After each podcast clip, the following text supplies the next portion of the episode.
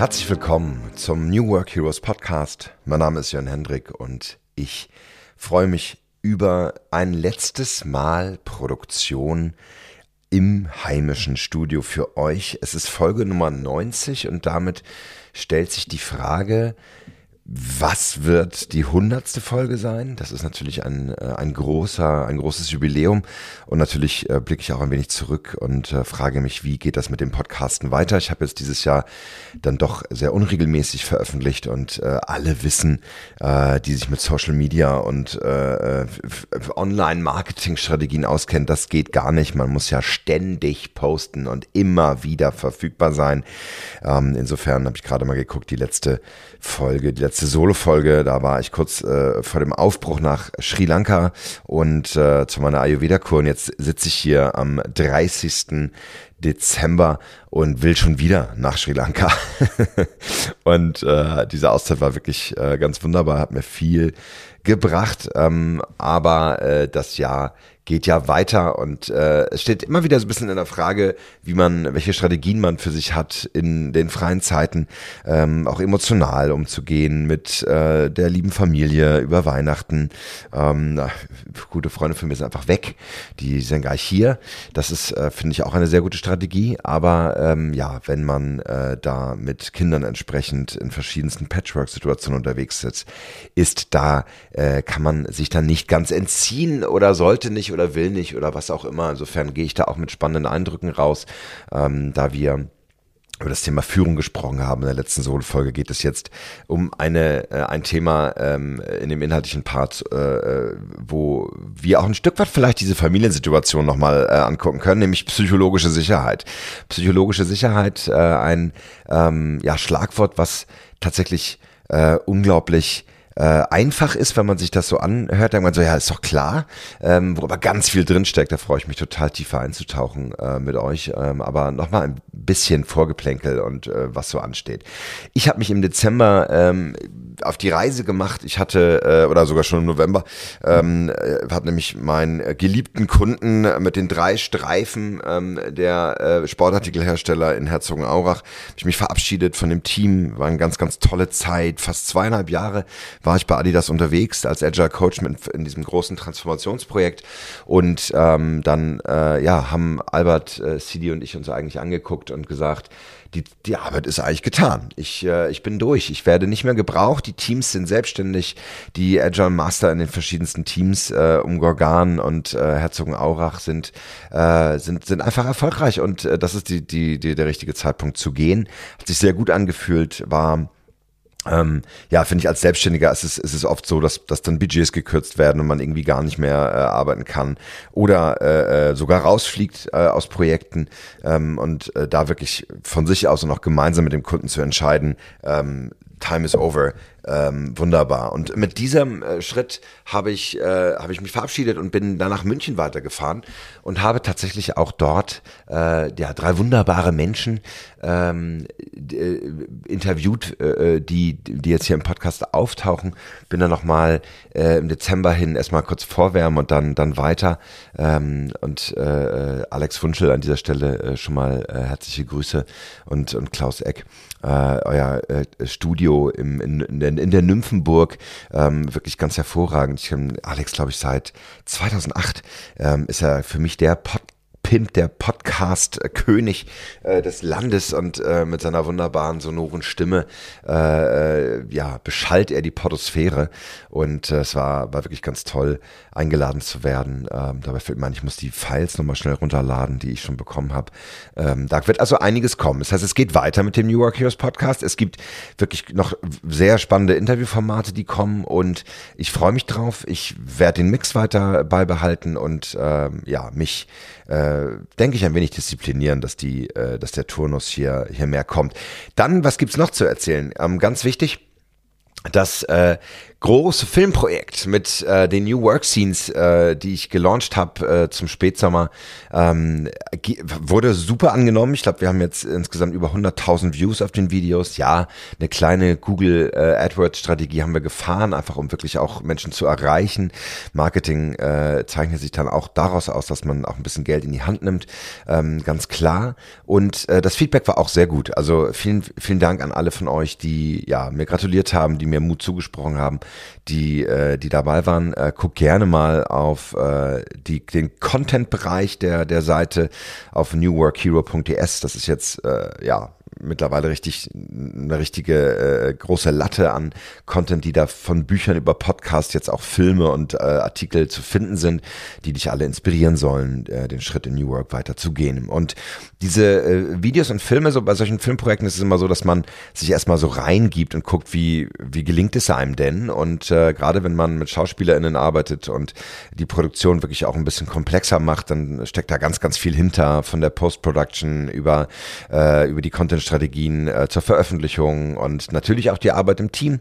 Und wie das oft so ist, sind, verändern sich Teams dann und da muss ich auch sagen, das hätte ich nicht gedacht, wie dynamisch das ist, mit Künstlern zu arbeiten, weil ja, die sind natürlich auch äh, immer in anderen Projekten eingebunden sind, schnell ausgebucht und äh, schützen sich dann. Das ist auch gut so, dass man, äh, weil man doch sehr leicht reinfallen kann in alle möglichen äh, kostenlos äh, Freundesprojekten, Herzprojekten und so weiter. Da guckt man sich natürlich um. Deswegen ist das Produktionsteam um, äh, äh, um die Crew äh, sozusagen in, der, in unserer Probestaffel, in unserer ersten Staffel äh, so nicht mehr äh, mit dabei, aber das macht gar nichts. Es war eh in Hamburg und ich muss sagen, als Berliner ist es dann doch angenehmer, auch hier in der Stadt sich zu treffen für Konzeption und Co. Insofern freue ich mich total auf das neue Team, was mit mir jetzt gestartet hat, äh, um, um Christian, Christian Suhr.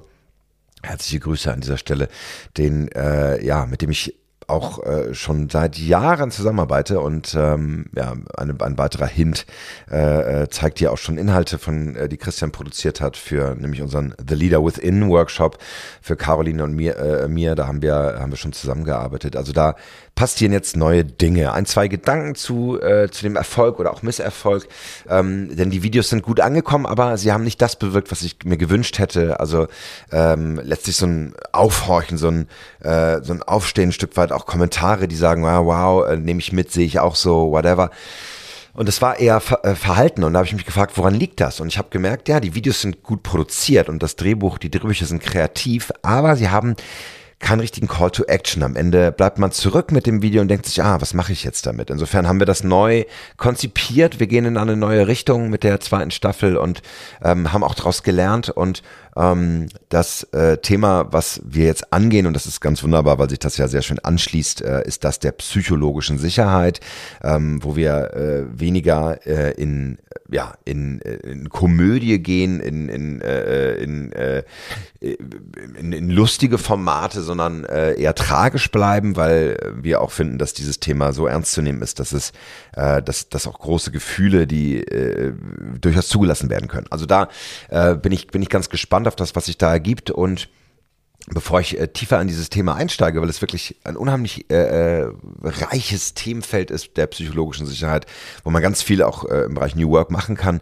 äh, sei an dieser Stelle gesagt, dass wir zum 27. Äh, Januar, ähm, also direkt zum Start in das neue Jahr, ähm, mit äh, der Leader Within New Year Experience starten, wieder in Karos wunderbaren Studioräumen, ähm, den ich mich auch sehr wohlfühle in Berlin-Schöneberg. Das heißt, wenn du in Berlin bist, wenn du nach Berlin kommen willst, ähm, wenn dich die Arbeit interessiert, die, die wir machen, schau gerne in die Show Notes. Ähm, da ist das, ist der Link zu dem Workshop mit drin. Das ist an Samstag von 15 bis 18 Uhr. Wir hatten auch schon äh, jetzt im November Gäste, die wirklich angereist sind, äh, die die Chance genutzt haben und äh, wir kriegen wirklich gutes Feedback, ähm, dass diese, diese Kombination aus Körperarbeit, äh, Breathwork, Kundalini-Yoga, Tantra, aber auch Coaching ähm, eben äh, etwas ist, was total am Zahn der Zeit ist und was, äh, was, was gebraucht wird. Da freuen wir uns sehr drauf. Und ähm, ja, mit diesem, mit diesem Hinweis äh, möchte ich dich ganz herzlich einladen für den April. Da haben wir nämlich dann das Retreat-Format, wo wir wirklich fünf Tage ähm, außerhalb von Berlin das, äh, äh, den The Leader Within Workshop machen ähm, auf der Michelberger Farm. Wir sind wirklich sehr froh, dass wir diesen Location Partner gewonnen haben. Unglaublich tolle, toller Ort, ähm, ganz tolle, ganz toll Design, wirklich ganz, ganz wunderschön vom Lichtkonzept her, von den Möbeln, ähm, aber auch die, die, die, die, gesamte Anlage, die äh, mit einem eigenen Permakulturgarten äh, sich ja eigentlich komplett äh, selbst äh, äh, ernährt, wollte ich schon sagen, wie, wie sagt man, äh, self-sustainable. Ähm, das heißt, es werden dort äh, frische Salate, ähm, Früchte und, und, und natürlich auch Eingemachtes aus den äh, Erntezeiten des Vorjahres serviert in der Küche, die wirklich, die ich ganz toll finde. Und das ist der richtige Ort, damit wir hier fünf Tage abtauchen und auf Heldenreise gehen, ähm, zusammen mit diesem äh, einzigartigen Konzept. Also besuch gern die Seite und sei herzlich eingeladen. Es ist ein sehr ähm, ja, hochpreisiges Format weil wir natürlich auch viele Kosten haben mit der mit der Unterkunft, mit dem Catering, aber auch äh, mit ja uns zwei Facilitatoren, die dann wirklich äh, rausgehen, sind von Donnerstag bis Dienstag ganz für die Gruppe da sind und wir begrenzen diese Experience auf äh, acht Plätze. Das heißt, äh, da schau gerne rein, wenn es dich interessiert. Wir machen es so, du kannst nicht einfach buchen, sondern du schreibst uns an und wir machen äh, Erstgespräche, wir gehen äh, die Schedule durch. Also herzliche Einladung dafür.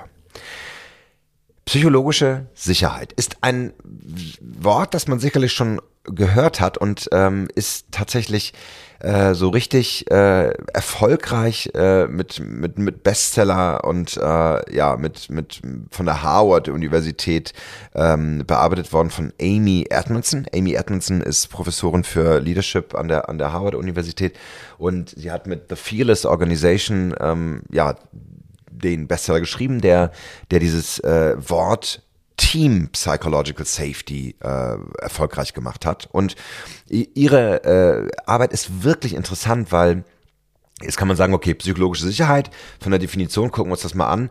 Das, das heißt, man arbeitet in einer Arbeitsatmosphäre, in der sich Menschen ausdrücken können, in der sie sie selbst sein können und äh, dass man, äh, wenn man psychologische Sicherheit erfährt am Arbeitsplatz, sich ermuntert fühlt, Bedenken und auch Fehler zu äußern, ohne Angst vor Beschämung oder Strafe zu haben und dass man sich darauf, äh, dass man darauf vertrauen kann, dass man sich äußern kann, ohne demütigt, ignoriert oder beschuldigt zu werden und dass man weiß, dass Kollegen einen respektieren. Und in dieser Arbeitsumgebung ähm, gibt es äh, positive Folgen, denn Fehler werden schnell kommuniziert, es können rasch Gegenmaßnahmen ergriffen werden, die können nahtlos in die Koordination von Gruppen, Abteilungen, Teams äh, übergehen. Es wird gestärkt, potenziell bahnbrechende Ideen für Innovation können so auch entstehen. Ähm, es ist also eine entscheidende und wichtige Quelle der Wertschöpfung in Organisationen. Und das finde ich eigentlich das, das Tolle, dass da dieser, dieser Bogen gespannt wird in dieser, äh, in, in dieser äh, Definition zu sagen, psychologische Sicherheit ist eine entscheidende Quelle der Wertschöpfung in der Organisation. Und es ist eigentlich ein absoluter Skandal, dass wir das nicht so klar benannt haben äh, vorher schon. Ähm, aber so ist das ja immer mit, äh, äh mit, mit, mit echten Innovationen und mit echter ja, äh, Leistung und Arbeit auch aus der, der Wissenschaft und Psychologie, dass die, äh, dass die sich so, das hört sich so normal an, es hört sich so logisch an. Und äh, guckt man aber genau hin, dann merkt man, mh, hm, ist es leider gar nicht. Und insofern äh, soll dieser äh, Podcast dich auch mitnehmen äh, da Ideen zu finden. Ähm, ist das so bei dir im Team, äh, in der Organisation oder äh, für dich als Solopreneurin, Solopreneur, als Unternehmerin, Unternehmer, ähm, dass du, äh, dass du einen psychologischen sicheren Arbeitsort hast oder auch an, in Situationen bist, wo du psychologische Sicherheit empfindest? Ja, Amy Edmondson hat in ihrer Arbeit ähm, verschiedensten äh, Quellen geforscht, aber historische äh, Ereignisse, auch Katastrophen untersucht, äh, kommt auch noch ein kleines Beispiel. Ähm, aber ich finde, die spannendste Arbeit ist eigentlich so die Hinführung, wie, wie, sie, wie sie das ganze Thema teampsychologische Sicherheit überhaupt äh, entdeckt hat. Und das war in äh, äh der Studie an einem belgischen Krankenhaus und sie beschreibt diese Szene so schön eingängig, dass ähm, auf der Pädiatrie ähm, der Chefarzt mit der Assistenzärztin auf Visite war und dann äh, sich die, äh, die, die neugeborenen Zwillinge anschaute, die, die etwas zu früh kamen, glaube ich, so war die, äh, war die Geschichte. Und es gibt da natürlich verschiedenste Standarduntersuchungen, die, die auch aus sicherheitsrelevanten äh, Themen gemacht werden und dazu gehören auch Überprüfung des Blutsauerstoffs. Und das hat der gute Chefarzt Chefarzt leider vergessen und äh, die Assistenzärztin hätte selbstverständlich die, ähm, die Pflicht, ihn darauf hinzuweisen und diese Untersuchung dennoch zu tun, einfach um äh, der Sicherheit und Gesundheit der, der, äh, der, der Neugeborenen. Traut sich aber nicht, weil sie sich an eine Situation erinnert, in einer Woche zuvor, wo der liebe Herr Chefarzt dann doch in einer ja, sehr unschönen Art und Weise die ähm, eine der, der Krankenpflegerinnen ähm, angeschnauzt hat. Äh, also wirklich sehr unschön. Ähm, so nach dem Motto, was fällt dir ein? Und äh, ich bin hier der Chefarzt und du bist nur die Krankenschwester. Ähm, können, können wir uns alle lebhaft vorstellen. Ähm, Gerade äh, es gibt ja genügend Fernsehserien, die, die das immer wieder auf den Punkt bringen. Äh, äh, dass das äh, eine, eine, hitziges, eine hitzige Arbeitsumgebung ist. Jetzt könnte man sagen, naja, ist so, äh, ist, ist schwierig. Äh, man erwartet vielleicht von Ärzten auch nicht immer, äh, dass sie, äh, dass sie alle an sich arbeiten und man soll ja Leben retten. Genau, aber darum geht es ja. Und äh, das ist finde ich so wichtig, dass, dass, dass wir jetzt hier nicht sofort im New Work-Umfeld eines Startups, einer Agentur oder einer Beratung oder einem Konzern sind, sondern wirklich am Krankenhaus, wo es um Leben und Tod geht. Und ähm, es kann halt nicht sein, dass äh, dieses, dieses menschliche Fehlverhalten dafür, dafür sorgt, dass so ein wichtiger Fehler unbenannt wird. Und die äh, äh, Abläufe, die bei der Assistenzärztin abgehen, äh, ist sowas wie, er wird es schon gesehen haben, er hat es vielleicht auch eingeschätzt und hat ist vielleicht zu dem Schluss gekommen, dass das nicht nötig ist und vielleicht ähm, bin ich hier auch übervorsichtig und muss noch lernen, weil er hat ja Erfahrung und deswegen tue ich das nicht. Also all die Abläufe der psychologischen Unsicherheit, die genau dazu führen, dass Menschenleben dann in Gefahr sind, dass Wertschöpfung nicht getätigt wird, dass Fehler nicht nicht genannt werden und wir nicht weiterkommen. Also unheimlich weitreichend. Und ähm, ein weiteres Beispiel gebe ich auch noch, ähm, das sogar verfilmt wurde von Hollywood. Ich muss aber mal gucken, welcher Film das ist. Das gar nicht mehr so, so, so am Punkt. Aber ähm, es geht um äh, das äh, Space Shuttle Unglück der Columbia Space Shuttle, ähm, äh, des, des Columbia Space Shuttles, das 2003 beim Wiedereintritt in die Atmosphäre explodierte und sieben Astronauten und Astronautinnen gestorben sind. Und ähm, das Traurige an diesem äh, Desaster, an diesem, an diesem, an dieser Katastrophe ist, dass ein Ingenieur, der äh, bei dem Start, die sich das Video-Footage anguckte, gesehen hat, wie eine eine eine Hitzekachel abflog von dem äh, Space Shuttle und das auch äußern wollte, aber dann leider die Führungskräfte aus Sicherheits, äh, nee, aus, nicht nee, aus Sicherheits, aus mangelnder psychologischer Sicherheit äh, davon abgeraten haben, es weiter zu kommentieren. Es ging dann so weit, dass, äh, dass dort Satellitenbilder eingesetzt werden sollten, um, äh, um sozusagen äh, den Untergrund des äh, Space Shuttles zu untersuchen. Und dieser Befehl, die Satelliten statt auf die Erdoberfläche ins Weltall oder auf das Space Shuttle zu führen, das ist von der obersten Heeresführung zu, äh, zu leisten und das wollte man nicht, weil ja, man will sich auch nicht die Blöße geben und äh, wenn Fehlerkultur und mangelnde psychologische Sicherheit so äh, äh, ja so stark äh, äh, ja in der Organisation verankert ist, dann, äh, dann geht das leider nicht. Und das ist natürlich eine, eine Katastrophe, weil wirklich dann Menschen äh, gestorben sind, aber ähm, zeigt auch hier, dass so scheinbar einfache Abläufe dann zu etwas wirklich äh, Katastrophalem führen können. Und wenn man sich jetzt fragt, okay, wie, wie sorgt man jetzt dafür, dass psychologische Sicherheit in Teams äh, funktioniert, dann hat Amy Edmondson da äh, einen Test entwickelt äh, zu psychologischer Sicherheit, den ich natürlich selber in meiner Arbeit auch schon äh, ein, angewandt habe und äh, den ich auch, wo ich auch viel diskutiere mit meinen Coaching, Coaching, Coaching-Kollegen, ähm, wie wir dafür sorgen können, dass sich psychologische Sicherheit im Team erhöht und äh, wie wir, wie wir, wie wir dafür sorgen können, dass sich eine Arbeitsatmosphäre ergibt, die psychologisch sicher ist. Und diese, dieser Test hat sieben Fragen und ich lese dir einfach mal vor und wir gehen die mal so ein bisschen durch, was sie denn bedeuten. Also Frage Nummer eins. Wenn ich einen Fehler in diesem Team mache, wird dieser oft gegen mich verwendet. Zweite Frage. Die Mitglieder dieses Teams sind in der Lage, Probleme und schwierige Fragen anzusprechen. Dritte, die Menschen in diesem Team lehnen andere manchmal ab, weil sie anders sind. Wir gehen mal so in, in so Blöcken durch. Also, wenn ich einen Fehler mache, wird er gegen mich verwendet, ganz klar. Das ist dieser, dieser Punkt, äh, dass andere sozusagen meine Schwächen ausnutzen oder scheinbare Schwächen ausnutzen oder ich nicht so erscheinen möchte, dass ich Fehler gemacht habe. Erstmal grundsätzlich menschlich muss man jetzt nicht sofort von einem, von einem katastrophalen äh, Teamgefüge sprechen, in dem alles psychologisch unsicher ist. Aber es ist natürlich auch Training, dass es diese Anlässe gibt, wo man über Fehler redet Und ähm, dass es diese Möglichkeiten gibt, wo, wo dafür gesorgt wird, dass das angesprochen werden kann. Und auch die zweite Aussage und Frage, die bewertet wird in diesem Test, ähm, Probleme und schwierige Fragen, Fragen anzusprechen, geht ja damit einher. Das heißt, ich kann es sagen und ich muss keine Angst haben, dass diese gegen mich verwendet werden. Und ähm, das ist schon auch sehr weitreichend und sehr klar. Die Frage äh, ist bei diesem Test dann immer, wie kriegt man das raus und werden, äh, werden, werden die Teammitglieder dann wahrheitsgemäß antworten, sage ich auch noch was zu.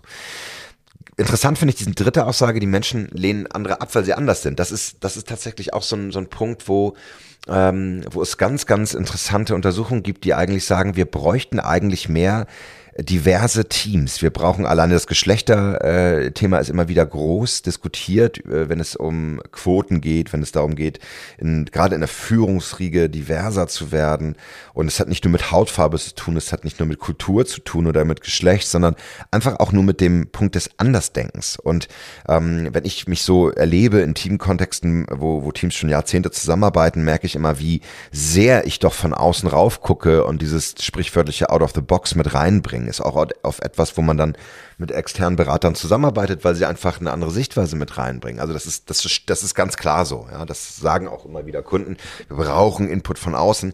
Aber es wäre natürlich gut, wenn das Team selber in der Lage ist, diese, dieses Andersdenken zuzulassen. Darauf zielt diese dritte Aussage ab. Also super, super wichtig, super spannend. Gehen wir mal auf vier, fünf äh, 4 und 5. Äh, bei diesem Team kann man getrost ein Risiko eingehen, ist die vierte Aussage. Und 5, es ist schwierig, andere Mitglieder des Teams um Hilfe zu bitten.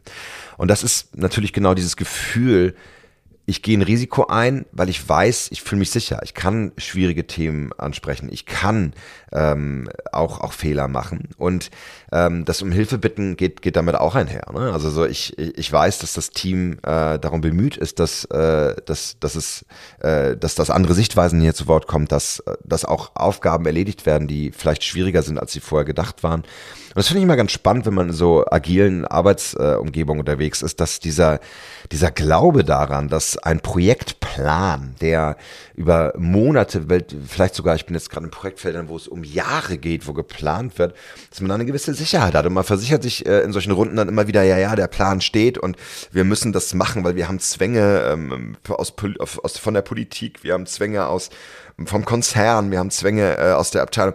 Und äh, das mag alles sein. Die Frage ist nur, also glauben da dann alle dran, dass dieser Plan jetzt funktioniert und äh, vor allen Dingen wäre es ist es im Rahmen des Möglichen, dass man diesem Plan widerspricht, dass man seine Zweifel äh, daran, dass die Termine eingehalten werden können, wirklich geäußert werden. Und in den meisten ist das halt nicht der Fall. Ja, also deswegen auch hier zwei sehr, sehr wichtige Aussagen. Gucken wir uns mal die, die zwei letzten an, äh, sechs und sieben.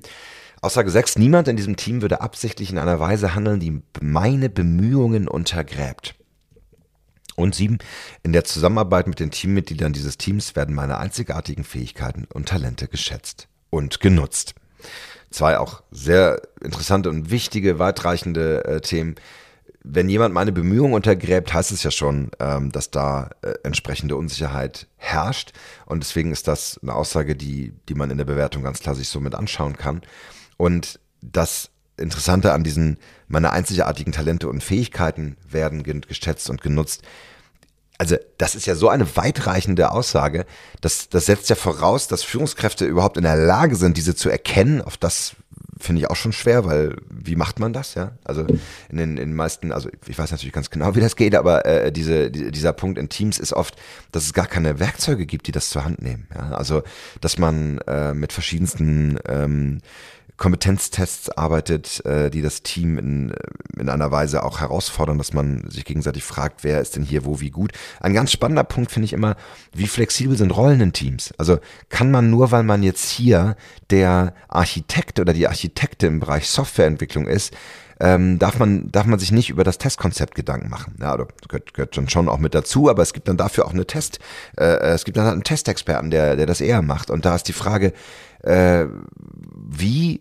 fluide sozusagen ähm, ist das Team. Ähm, und ich muss dazu sagen, meiner Erfahrung nach sind die Teams am erfolgreichsten, die wirklich Cross-Funktionalität leben. Also wo es wirklich klar ist, dass, äh, dass die verschiedensten Perspektiven auch für die verschiedensten Gewerke sozusagen eines Teams, die nötig sind, genutzt werden. Und wenn ich ein Team habe, was sowieso nur in eine Richtung arbeitet, dann muss ich mich fragen, ist die Organisation insgesamt vielleicht nicht divers genug und fluide genug geplant?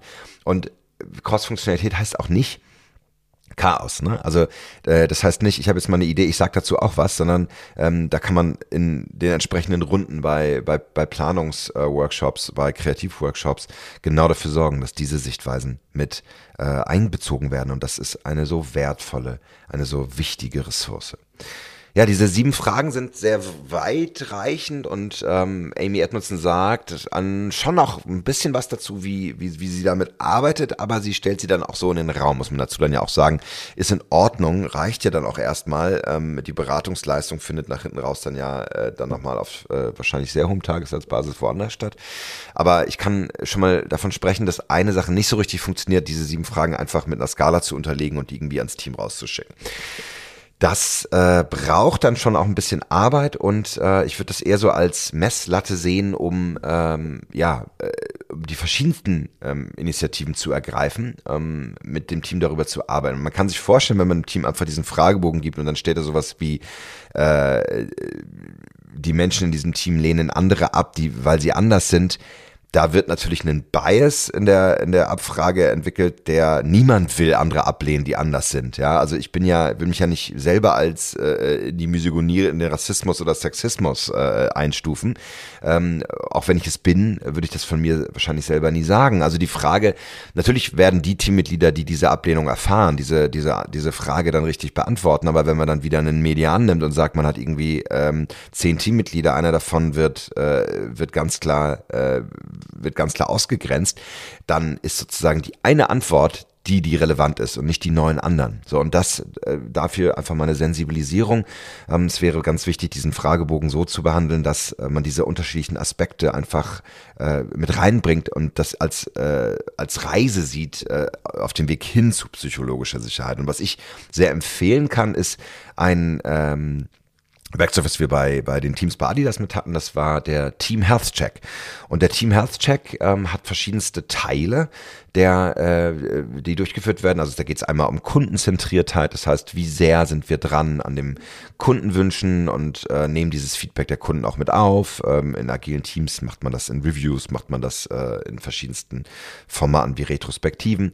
Ähm, dann gibt es den Aspekt, äh, haben wir als Team Spaß, können wir äh, Neues dazulernen und genau da äh, sind auch äh, Themen der psychologischen Sicherheit eingebettet. Also ich kann auf jeden Fall empfehlen, als jemand, der sich nun jahrelang mit, äh, mit, der Bef mit, mit Befragungen und der Entwicklung von Fragebögen beschäftigt hat, dass äh, ich diese erweitern würde und immer verschiedene Aspekte mit reinnehmen würde. Und wenn man merkt, also ich glaube, das ist genau das, wofür Führungskräfte auch unbedingt äh, für da sein äh, sollten und äh, natürlich auch die Coaches, die im Team arbeiten, weil das ist ja nun auch völlig klar, habe ich in dem Podcast auch mehrfach gesagt, ein Team kann eigentlich nur wirklich gut sein, wenn es auch äh, äh einen wenn es eine Coaching-Tätigkeit gibt, die, die in der Organisation institutionalisiert ist. Also es diese, diese, diesen Raum gibt, wo man einer Vertrauensperson sagen kann, was man fühlt, weil in, äh, in einer psychologisch unsicheren Umgebung äh, äh, zu wem soll man da gehen? Ja, also da entstehen dann äh, entstehen dann Entwicklungen, dass man mit Kolleginnen spricht oder in der Raucherpause oder wenn man sich einen Kaffee holt in der Kaffeemaschine oder etc. Aber die Frage ist wirklich,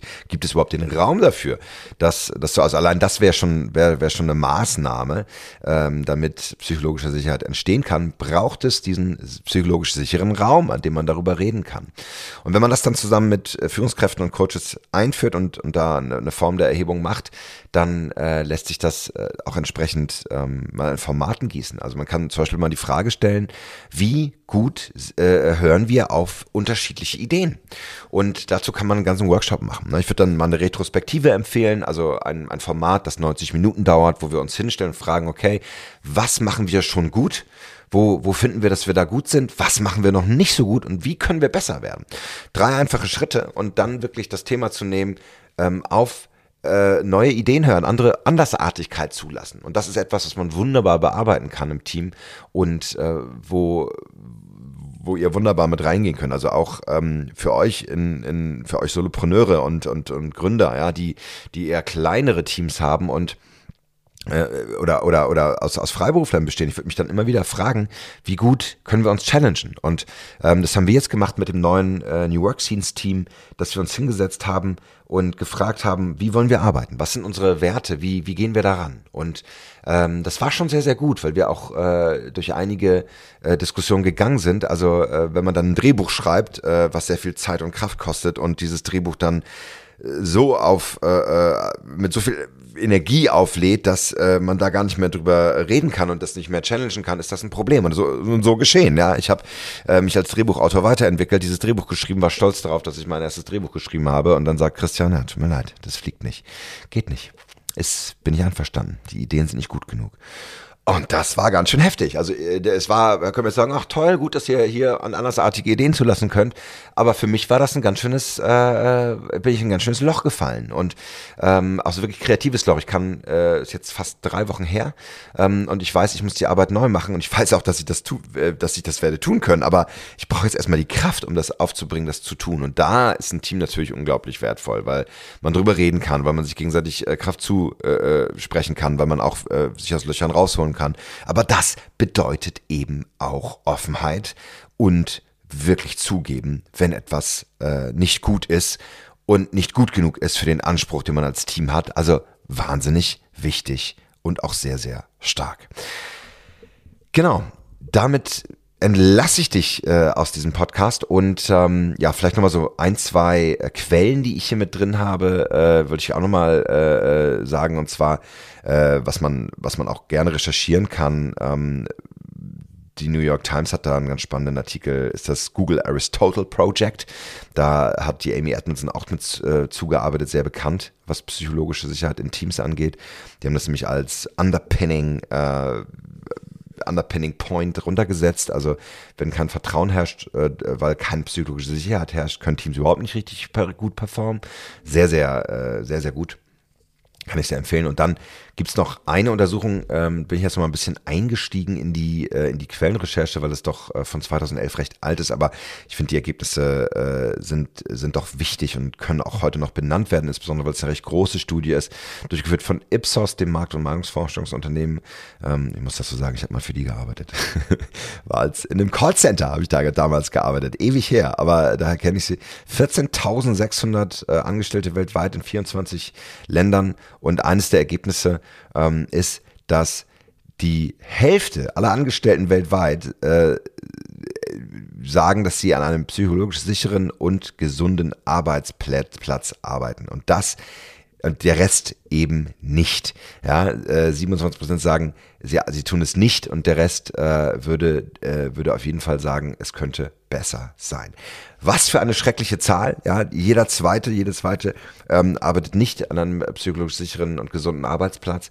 Wir haben also viel zu tun. Es ist ein wesentliches und wichtiges Thema. Äh, wünsche mir viel Glück für, für, das Schreiben der, der nächsten Drehbücher und ähm, dass unser Team, Team gesund bleibt und wir uns challengen können. Christian, an dieser Stelle vielen Dank. Ähm, das war gut so und äh, das wollen wir, denn es sollen die richtigen Ideen verfilmt werden, damit ihr auch äh, gute New Work Scenes seht. Ja, ich wünsche dir viel ähm, Erfolg, falls du diese äh, Folge jetzt wirklich äh, frisch hörst. Einen guten Rutsch ins neue Jahr. Ansonsten wünsche ich dir ganz, ganz viel Kraft und, und viel Energie für das Jahr 2024 und verbleibe mit heldenhaften Grüßen. Dein Jörn Hendrik.